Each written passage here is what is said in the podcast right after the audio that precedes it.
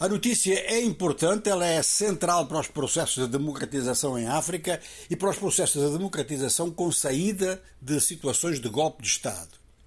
Portanto, quatro regimes em golpe de Estado ou sob governos saídos de golpe de Estado, muito em foco. Grande problema para a União Africana, grande problema para os vizinhos e grande problema para as respectivas sociedades. Há então uma notícia de acordo em Khartoum entre os militares e vários grupos civis. Não estão todos.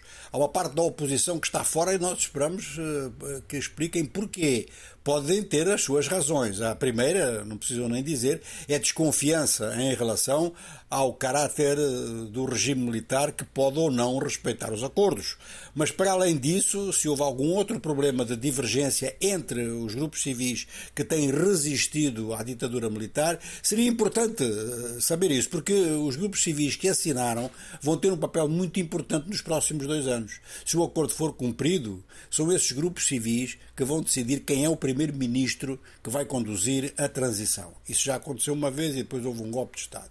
Mas há mais do que isso. Esses civis conseguiram fazer passar no acordo que o Estado, o Estado como instituição, deverá controlar as empresas que são controladas pelos militares. Ou seja, que há um grande número de militares sudaneses que se envolveram nos negócios e que são proprietários de empresas. E muita gente a dizer que é para defender essas empresas que eles tentaram tomar o poder e que têm tanta relutância em abandonar, porque são empresas que só funcionariam graças ao controle do Estado. Portanto, como acontece em muitos outros países, seriam eh, as mordomias que são distribuídas pelo Estado ou as discriminações produzidas pelo Estado que viabilizam esses negócios. Claro que isto é antidemocrático e é antieconómico também. Bom, este ponto passou no acordo, está explícito. Se vai ser cumprido ou não é outro problema. A data de começo, portanto, da aplicação do acordo, não está bem clara.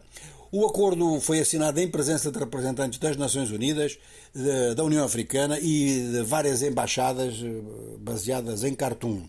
E é interessante que a embaixadora da Holanda eh, felicitando-se pelo acordo, mas eh, acrescentou que era preciso estabelecer confiança e que um ponto importante é a libertação dos presos políticos. Isto é absolutamente central. Já deviam ter sido libertados como condição prévia para o acordo. Os Estados Unidos e a Arábia Saudita também saudaram este acordo como sendo realmente um passo em frente no sentido de retomar o processo democrático. Bom, mais uma vez, dois anos de transição. A União Africana tem tido isto como uma espécie de regra estes dois anos é a partir de agora. Se fosse a partir de, do acordo anterior, os dois anos já estavam cumpridos. E, logicamente, que esperam-se os primeiros passos e o primeiro passo é mesmo esse da libertação dos presos, e o segundo é saber a data em que isto entra em vigor.